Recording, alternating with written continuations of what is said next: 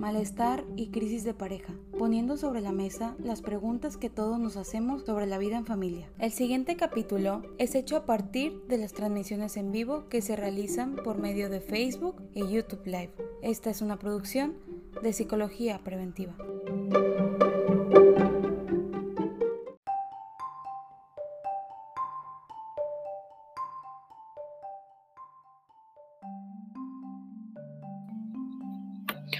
Buenos días, encantada de estar otra vez con ustedes en otro programa más de psicología preventiva.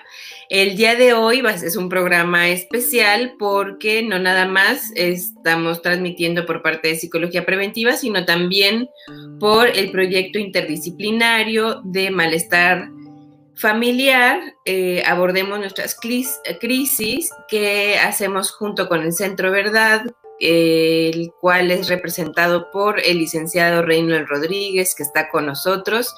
Y hoy vamos a tener un tema, creo que bastante interesante, los vicios de la comunicación en la relación de pareja, por qué tomamos las cosas personales. Hola Reynold, ¿cómo estás? Encantada de tenerte por aquí nuevamente y pues vamos a seguramente tener nuevamente otra plática de provecho para los demás. Ojalá que la gente se anime a participar y hacer junto con nosotros este, este programa. ¿Cómo estás, Reynold?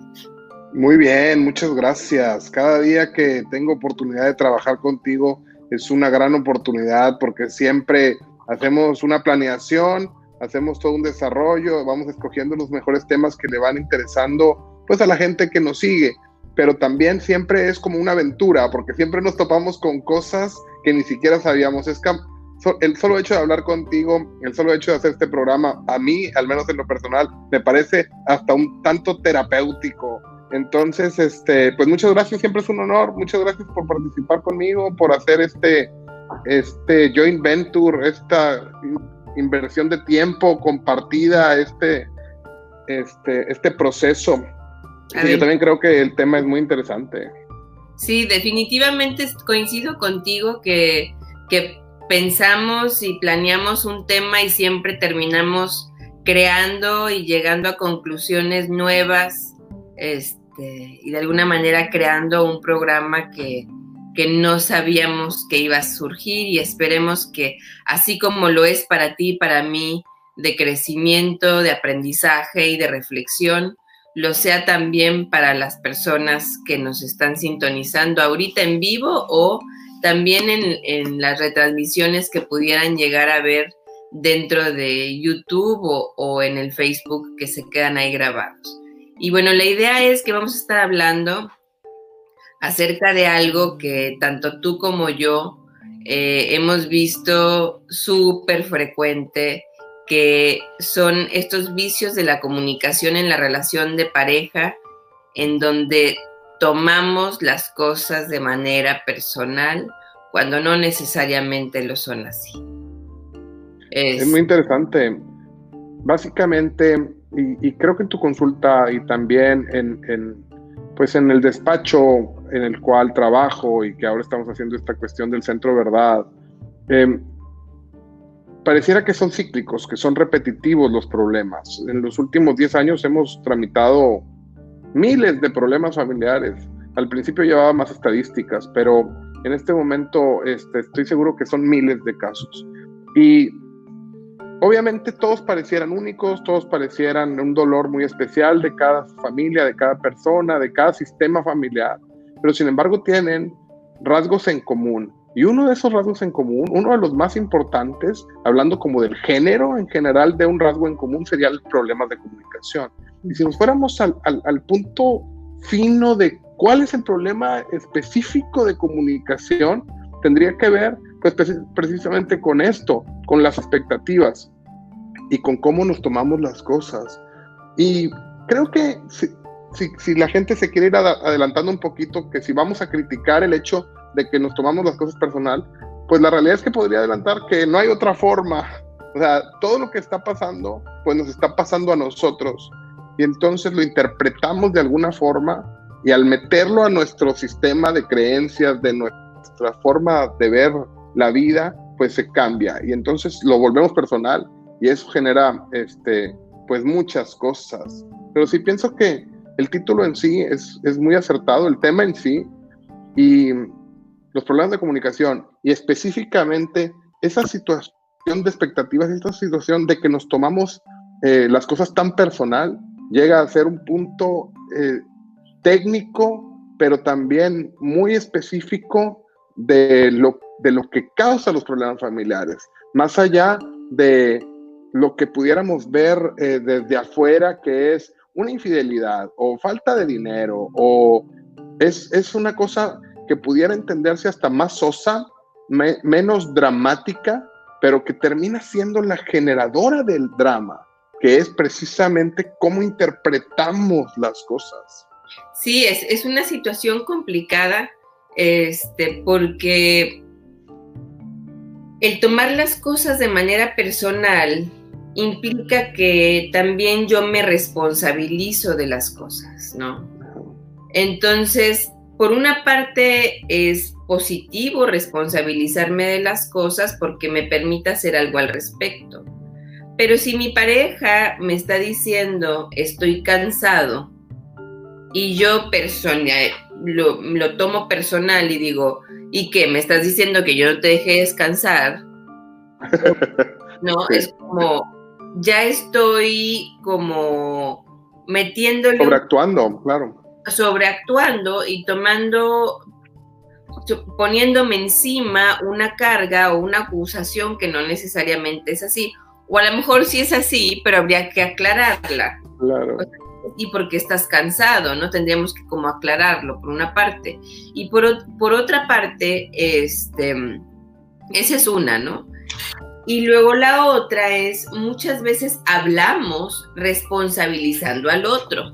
Ah, claro. ¿No? Entonces... Me tienes cansado. ajá, me tienes cansado o no me dejaste dormir espérate, si tú no podías... Hay buenas formas de no dejar dormir, pero bueno, eso es otro programa. Claro. pues yo te digo, no me dejaste dormir y es como que no te dejé dormir. No, pues es que no apagaste la tele. Pues ¿por qué no te fuiste al sillón de afuera para, para irte a dormir? ¿No? O sea, o por qué no lo hablaste conmigo, o por qué no te fuiste a ver la tele a otro lugar. Sí. Es interesante, pienso que entre estos vicios de comunicación, y, creo que es pertinente eh, en este momento, muchas de esas fallas y de hacernos responsables pueden llegar a generar, es que es mucho más, ¿qué te digo? Generan mayores resultados a corto plazo, y, quiero eh, eh, subrayar esto de a corto plazo, hacerte la víctima. Es mucho más cómodo a corto plazo decir, no me dejaste descansar porque entonces el otro, si te quiere y si quiere estar contigo, este, pues va, va, va, a tratarte con diligencia. Y, y, si le, y si lo sacas, oye, ¿sabes qué? Yo voy a ver la tele. Si te quieres dormir sin tele, pa'l sillón. Eso es una posición que comunicativamente, discursivamente fuera más madura, pero no necesariamente va a generar esa misma eh, simpatía de cuando se hace chantaje. Claro. ¿sí? ¿Por qué? Pues vas a ser directo, vas a ser rudo, vas a ser duro, vas a, eh, eh, no sé, defender tus ideas, tus situaciones, tus intereses. y eso en sí. Y de ahí te metes un montón de cosas, de que cómo que te mandó al sillón, cómo no pudo apagar la tele.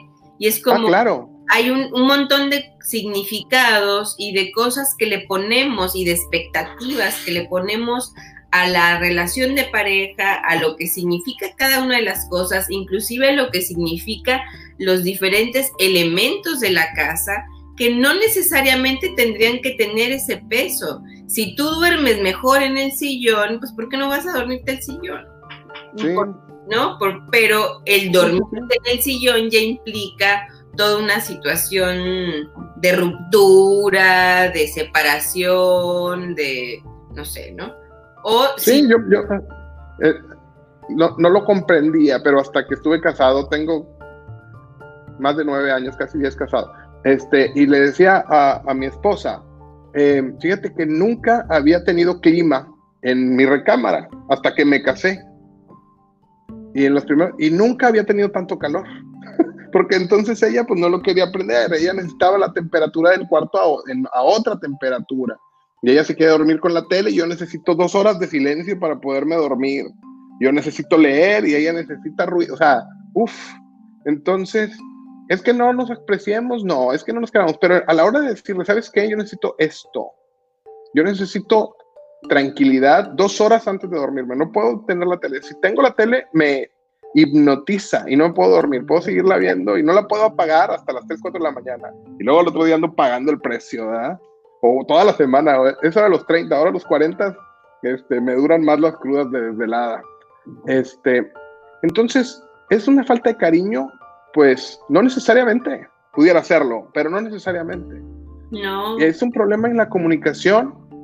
Pues sí, pero el punto es que, que toda la cultura mexicana, latinoamericana, me atrevería a decir, eh, tratamos de hacer las cosas muy sutiles y más amables y muy poco directas, muy este, subyacentes. Oye, es que fíjate que, y entonces vas trayéndolas. Tengo un niño pequeño de menos de tres años que, que casi no habla. Y entonces le quiso decir a su mamá que quería ir a la escuela, pero pues no le da la vida para poder dar, hacer toda una frase de, de, que quiero ir a la escuela. Y entonces a su hermana mediana le dice Yeye. Y un día le pregunta, oye, ¿y Yeye? ¿Y Yeye? Eso fue lo único que dijo. Y entonces le dijo su mamá, Yeye está en la escuela. Y entonces él preguntó, ¿y yo? Y, y le dijo, ¿tú quieres ir también a la escuela? Y el niño dijo, sí. O sea, básicamente, pues eso se le entiende a un niño de tres años que tiene un lenguaje que entiende perfecto, pero que no lo puede, eh, no sé, estructurar en oraciones grandes. Preguntar una cosa para llegar a otra, para llegar a que si lo quieren llevar a la escuela y él poder decir que sí. ¿Sí? ¿Dónde está Yeye? Está en la escuela. ¿Y yo? ¿Tú también quieres ir a la escuela? Sí, o sea, el vato desde el principio quería que, llevara a su mamá, que él quiere también ir a la escuela, que no nada más sus hermanos mayores, pero no le daba. Sin embargo, los adultos hacemos eso también. Eh, oye, ¿y necesitas la tele? Oye, ¿y este, no te parece que hace mucho calor o mucho frío? en lugar de decir tengo frío, ¿sabes? sí, y de, y de, y de a mí lo importante es que uno pudiera decir, bueno, apago, apago el clima, ¿no?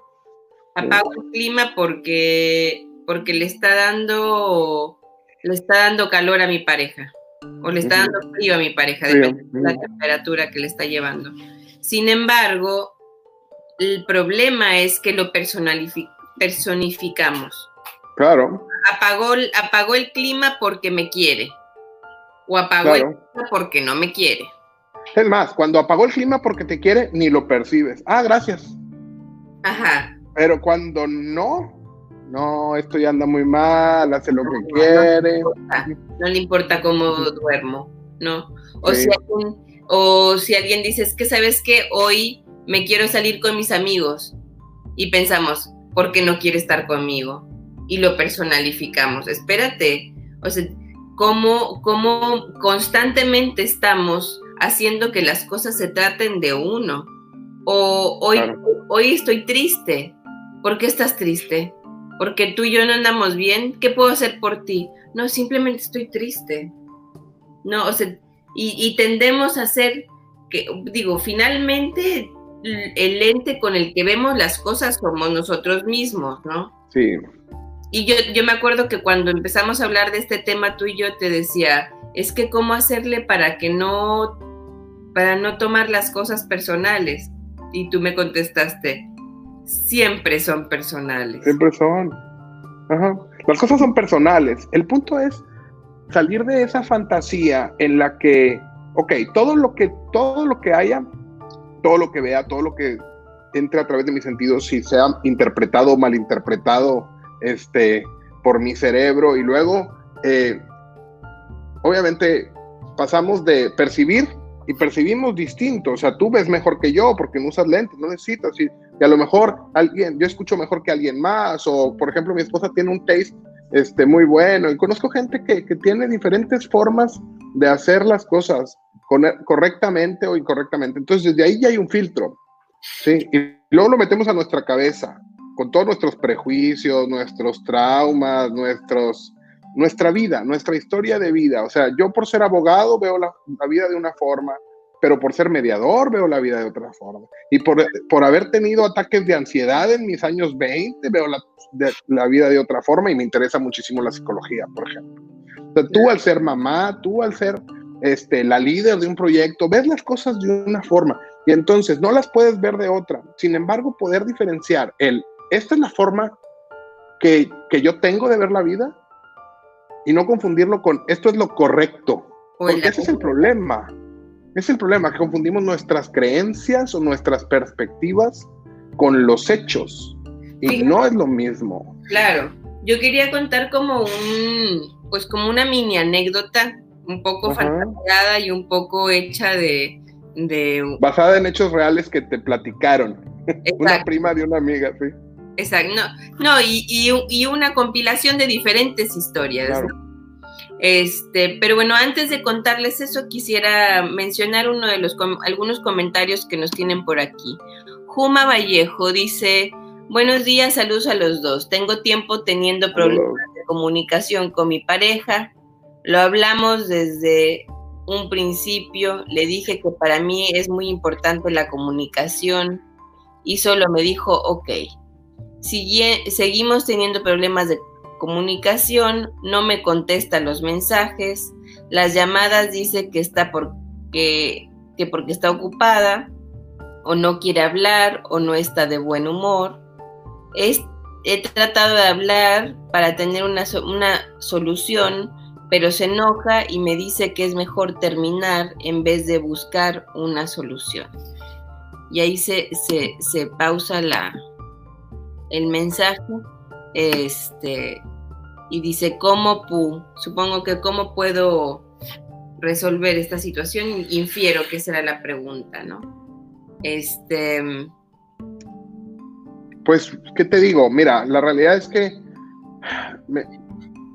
con todo el respeto que me merece el público, Juan, este, muchas gracias por, seguirnos, por contactarnos. Em, es súper interesante lo que dices y a lo mejor te voy a tomar ejemplo, no, no porque sea el de ejemplo tuyo específico, creo que nos pasa a todos. El querer arreglar a los demás. ¿Sabes qué? Todo sería perfecto si tú me hicieras caso. Todo sería perfecto si, si, si tu chica, que, que como lo estoy leyendo, básicamente es tu ex, pero no te has dado cuenta. Este, tu, tu chica o tu ex o tu futura ex em, cambiara y entonces hiciera lo que tú quieres que haga.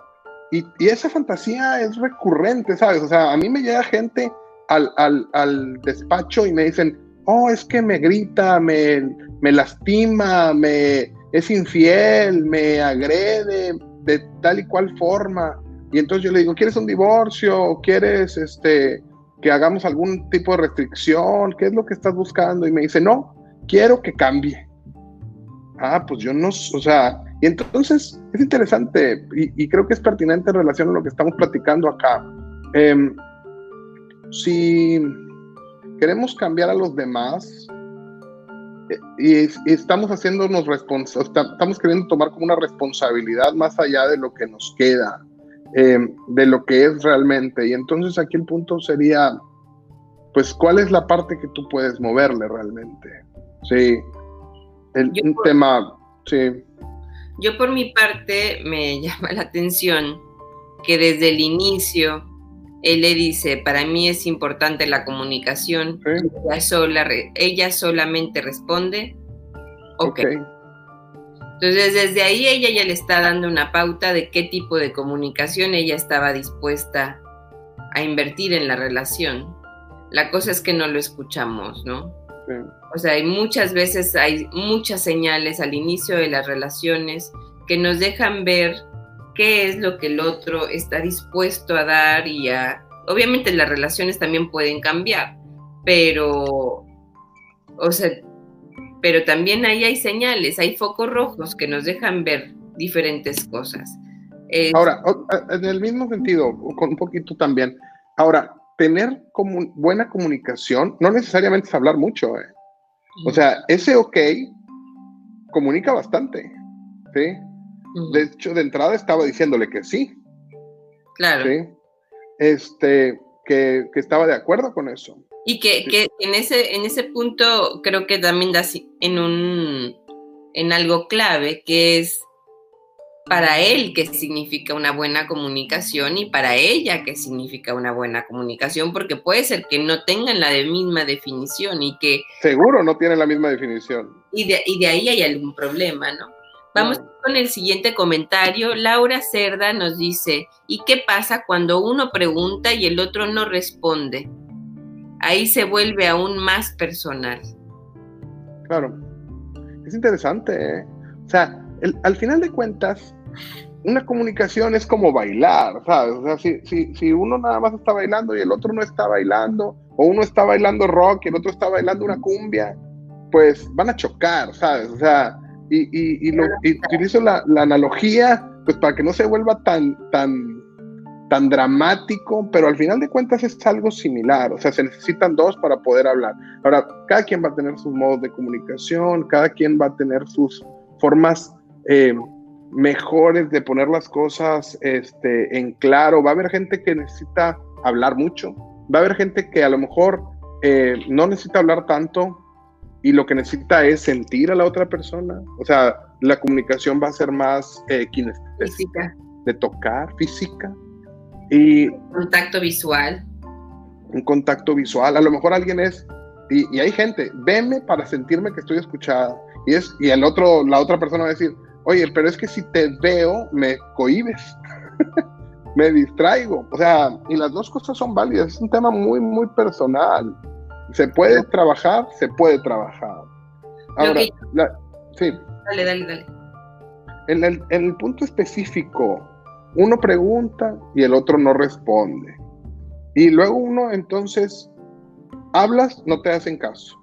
Y, y, entonces lo que haces es hacer lo mismo, pero con mayor intensidad.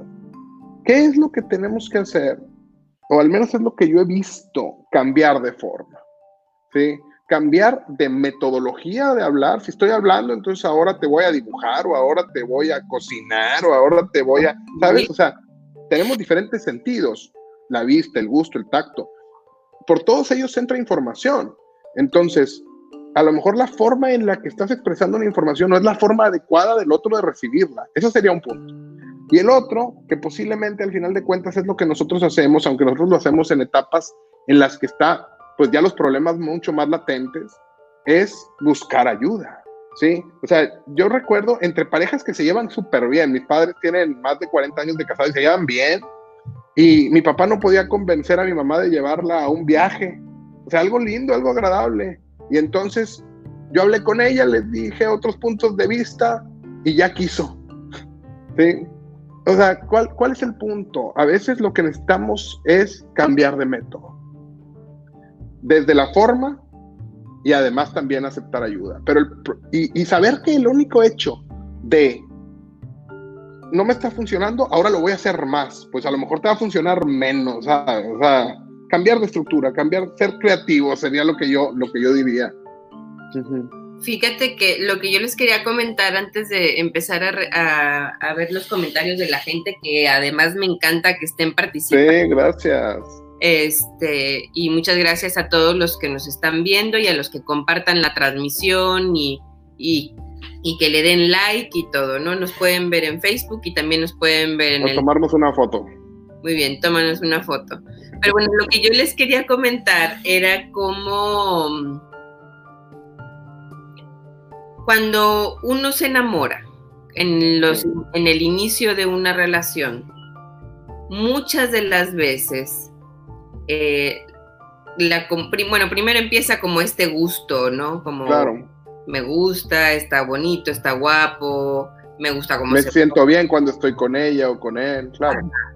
Pero luego llega un, sigue la siguiente fase en donde empieza a haber como una comunicación más íntima y esta comunicación más íntima normalmente tiene que ver con alguna herida de, los dos, ¿no?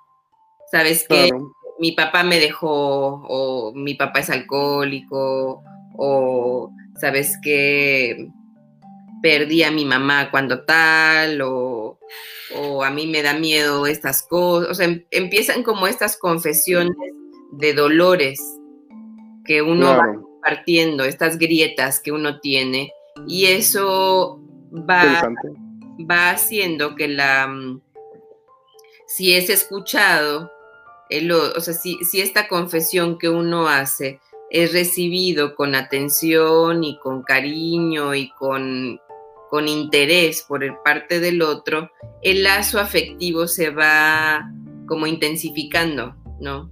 Claro. Realmente porque tiende a haber un no juicio, ¿no? Es como, ay, pobrecito, ay, si te entiendo, debía de haber sido difícil.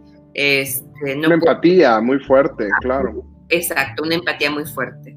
Este, me hubiera encantado, yo no sé cómo pudiste haber vivido eso, si yo hubiera estado contigo hubiera sido otra cosa, bla, bla, bla, bla, bla, bla, ¿no? Entonces, eh, esa, esa comunicación se intensifica y nos hace sentir sumamente especiales, amados, acompañados, aunque el, el suceso haya pasado hace mucho tiempo.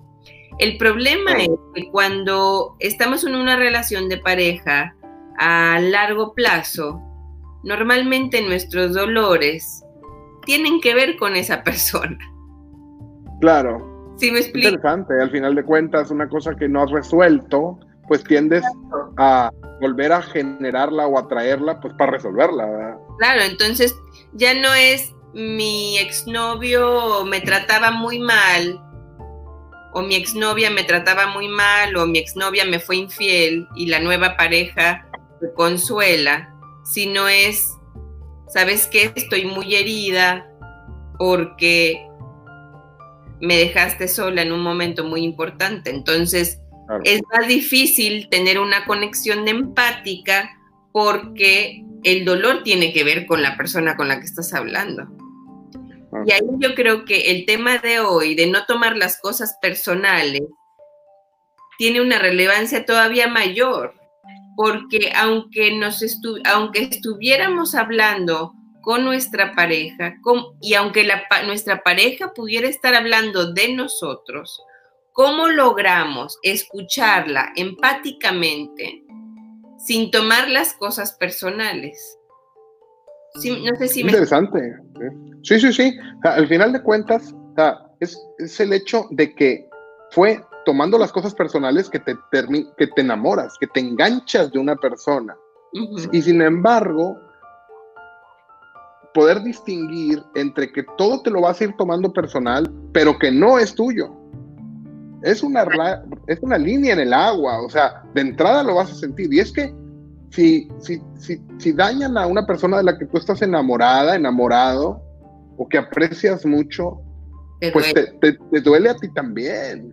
Sin embargo, sucede que, sí, te lo adueñas, pero a veces te lo adueñas hasta más que la persona, o sea, sufres más de la que, lo, que lo que está sufriendo la persona, o sea, y entonces, eh, en lugar de dejarla vivir, dejarla eh, desarrollar, de dejarla sanar esas situaciones o de dejarla quejarse, eh, uno se, lo toma como si fuera personal y todavía peor que, que, que, la persona. Entonces, bueno, entender que eso es normal. Y ahí se vuelve de no nada más tomarlo personal, sino tomarlo como una acusación.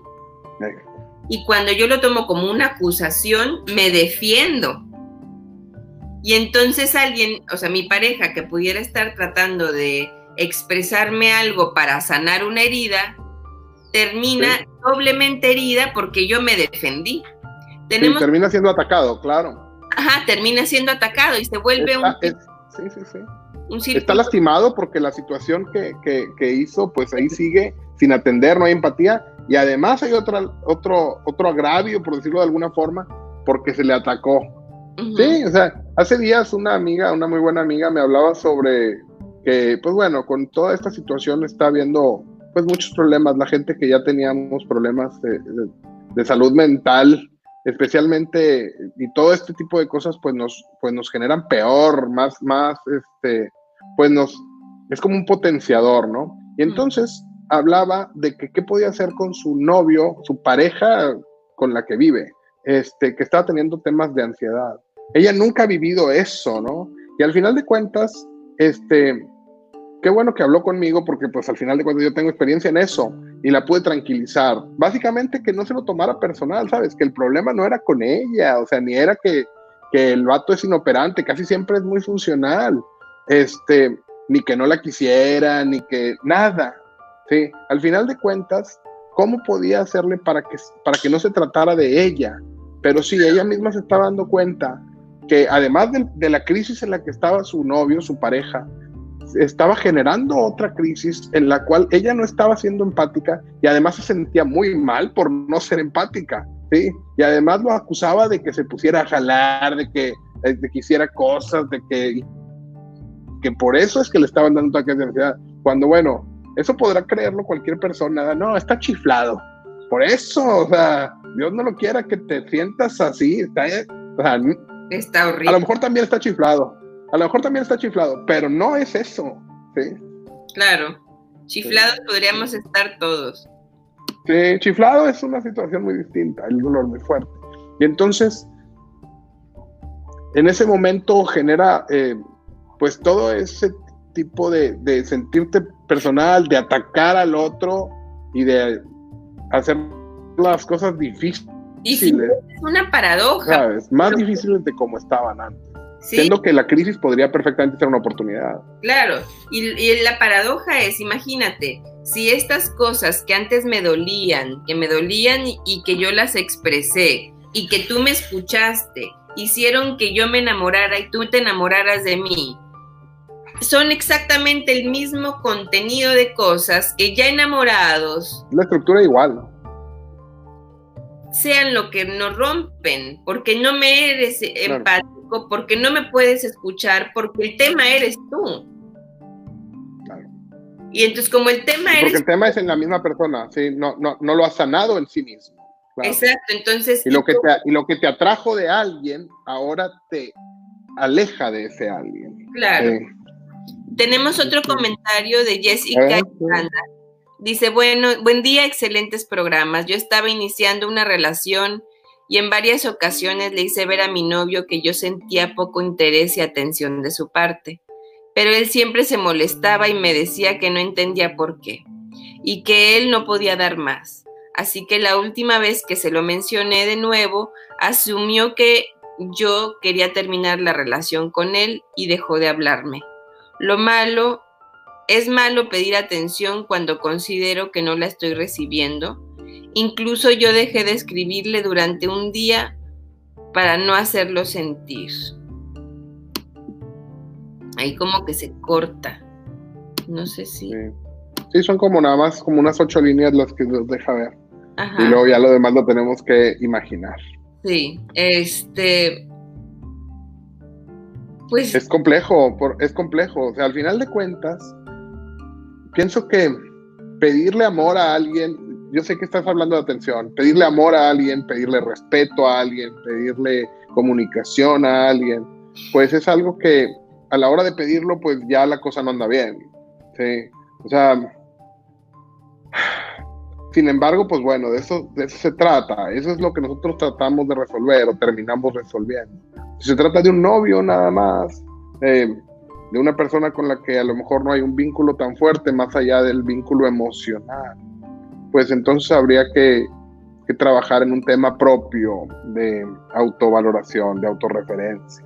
Sí, y, y por otra parte, el que tú necesites más amor no significa que estés mal y el que él necesite menos amor tampoco significa que él esté mal. O sea, hay diferentes niveles de necesidades. Es como, yo tengo necesidad de tener relaciones sexuales una vez a la semana y mi pareja tiene la necesidad de tener relaciones sexuales cinco veces a la semana, definitivamente los dos nos vamos a sentir uno frustrado eh, por no tener su necesidad cubierta y la otra inadecuada por no poder cumplir con la necesidad de su pareja. Entonces, se bueno, en el caso de esforzarse uno de los dos, sabes que yo me esfuerzo y no vamos a tener relaciones más que una vez, o yo me esfuerzo y vamos a tener cinco veces, pero entonces los dos van a, es, una cuestión de perder, perder. O sea, al final de cuentas, hagas lo que hagas, como quiera, no estás cumpliendo con las necesidades y con las expectativas del otro. Sí, y en ese... Al menos si lo manejas desde ese nivel de, de, comunicación, habría que, como lo en algunos otros programas, habría que indagar en los intereses, indagar en los valores. ¿Sabes qué? Yo me gusta, quisiera tener todos los días relaciones sexuales con mi pareja, toda vez que eso me hace sentir empatía, o eso me hace sentirme querido, o eso me hace sentirme seguro, o eso me hace sentirme relajado. Y entonces ver qué otras formas tendríamos como pareja para llegar a eso. ¿sí? La realidad es que la creatividad, eh, una vez que la pones a andar, es hasta adictiva, es algo interesantísimo. ¿sí? Pero hay muchas más formas que, el hecho en sí mismo de un coito, de una relación sexual. Y hay muchas más formas de, de placer y de disfrute que esa. Sí, y habría que ver qué tanto de eso o sea, hay unas cosas que se pueden resolver en la relación de pareja. Y hay otras cosas que se pueden resolver en uno mismo.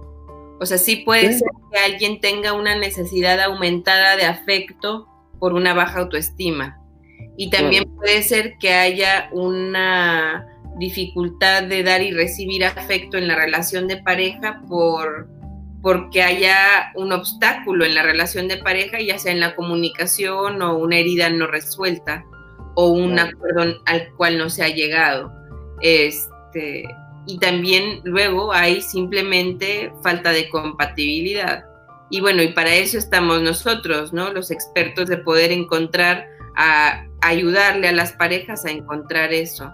Este, ya casi se nos termina el programa. Eh, no quisiera que dejara de pasar el programa, sino que nos dieras tus datos de contacto eh, licenciado Reynold Rodríguez, para eh, y que nos explicaras un poco acerca de lo que eh, qué servicios pueden encontrar contigo. Sí, mira, les paso mi WhatsApp, el WhatsApp de la oficina 811-611-7662. 811-611-7662. 811 66 611 611 811 611 7662. 7662.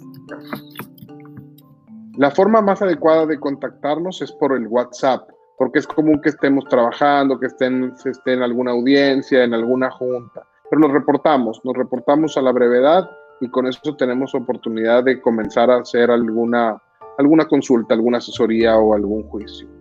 Lo que hacemos principalmente en el Centro Verdad es crear capacitación y desarrollar em, mediación. ¿En qué consiste esto? Básicamente en tratar de poner de acuerdo a parejas que están pasando por crisis importantes o a familias que están pasando por crisis importantes.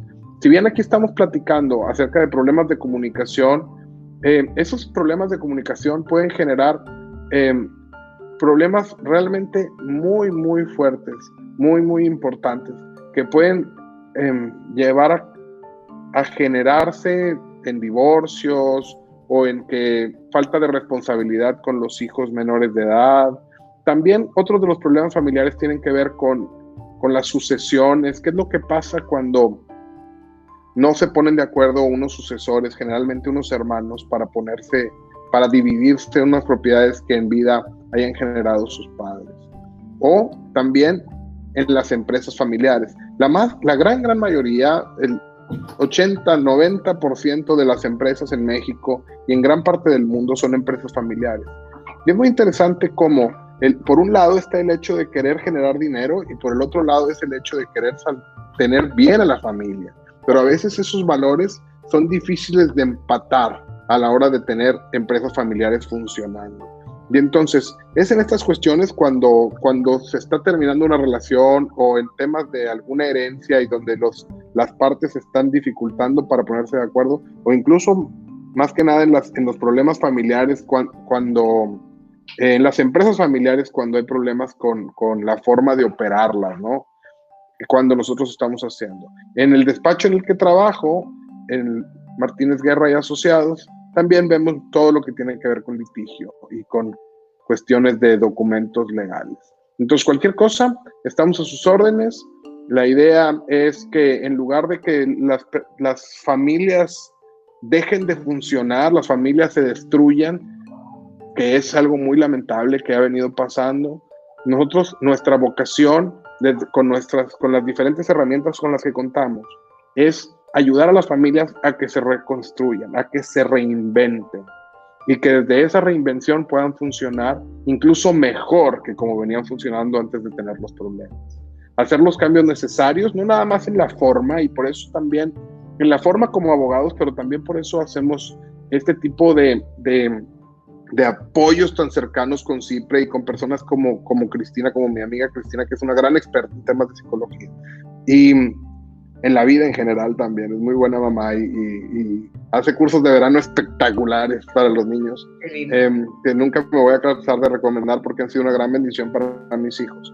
Em, entonces, tratar de arreglar las cosas desde la forma y desde el fondo y hacer que los problemas que, que nos trajeron a una situación inadecuada se conviertan, después de arreglarlos, en una gran bendición. O sea, yo que, que hace 20 años tenía ataques de ansiedad, y todo el que haya tenido ataques de ansiedad sabe que es una de las cosas más feas y más molestas y, que es algo que no le deseo a nadie. Pero sin embargo, ese hecho específico, ese problema, ese problemón, ha hecho que yo me interese mucho por las cuestiones, no solamente de forma, sino también de fondo.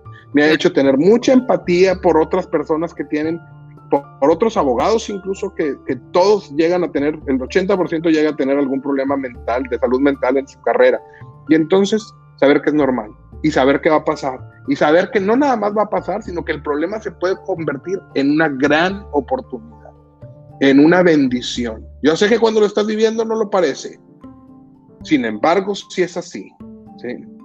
Y no que cante victoria. Yo no podría decir, ya gané, ya nunca voy a tener un ataque de ansiedad. Hace muchos años que no tengo un ataque de ansiedad.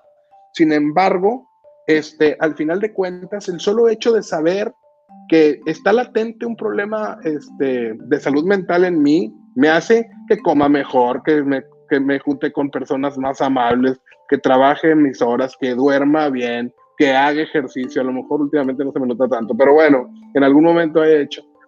Y entonces todo ese tipo de cosas de, ah, en tener terapia de manera consistente, en, en interesarme en, en, este tipo de temas de mediación, tratar de arreglar los problemas, no nada más en la forma, sino también en el fondo.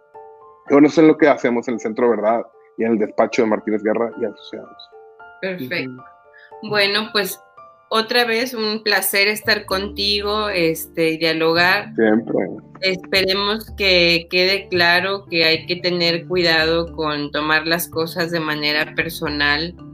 Em, yo creo que em, el contraatacar cuando alguien te está hablando hay que tratar de hacerlo de una manera más, pues más mesurada. Sí. Aun cuando cambiar la estrategia, cambiar la estrategia. Si una estrategia no, y yo pienso que esa sería como la, forma más simple de sugerencia. Si una cosa no te está funcionando, haz otra. Claro, y que, y que cuando alguien se está desahogando, cuando tu pareja se está desahogando contigo, aunque se trate de ti, trata de escucharla. Mm. Trata de escucharla y trata de entender lo que está viviendo, aunque no estés de acuerdo. Aunque tú no te veas reflejado ahí, trata de escuchar para, sí, para ver qué pasa, para ver qué es lo que está viviendo. Y después de escuchar y después, después de escuchar así como cuando escuchaste de recién conocidos o cuando estabas enamorado, que era más fácil escuchar porque el personaje no eras tú, ¿no? Se estaban quejando del exnovio, del exnovio, entonces, bueno, así hasta le echabas. Pero como, como te está, están hablando de ti, pues ni modo que digas, sí, maldito, ¿no? ¿Cómo, ¿Cómo se atrevió a hacerte eso? Pero de alguna manera necesitamos entender que aunque sí somos los personajes de la vida de nuestras parejas, no significa que, genuinamente seamos nosotros, por una parte, y por otra parte, antes de contraatacar, tratar de entender y que las palabras no necesariamente salen siempre como deben de ser.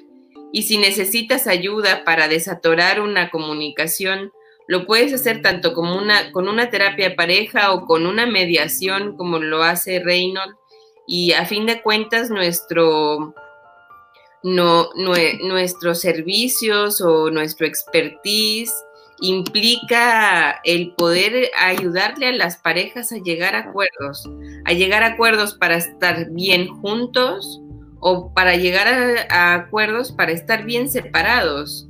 Y separados entre comillas, porque tú me lo has dicho mil veces, Reynolds, que por más que haya una separación, pues en realidad siempre van a seguir juntos, especialmente cuando hay niños, ¿no? Entonces, pero bueno, se nos termina el programa. Un placer, gracias. Cristina, siempre es un gran honor aquí participar en este tipo de intervenciones. Este, muchas gracias, muchas gracias por todo lo que haces. Gracias, gracias a ti por participar y por, por darnos un poquito de tu pasión este, y compartir tus, tus, tus expertise y ojalá que le esté ayudando a la gente. Denle like, den los corazones, compartan, este, también nosotros necesitamos saber si somos escuchados como cualquier otro ser humano y nos vemos en la próxima transmisión que seguro no será, más bien seguro será muy pronto. Entonces, muchas gracias, un gran saludo igualmente. a todos los que nos están escuchando. Gracias. Hasta un abrazo. Bye bye. Bye.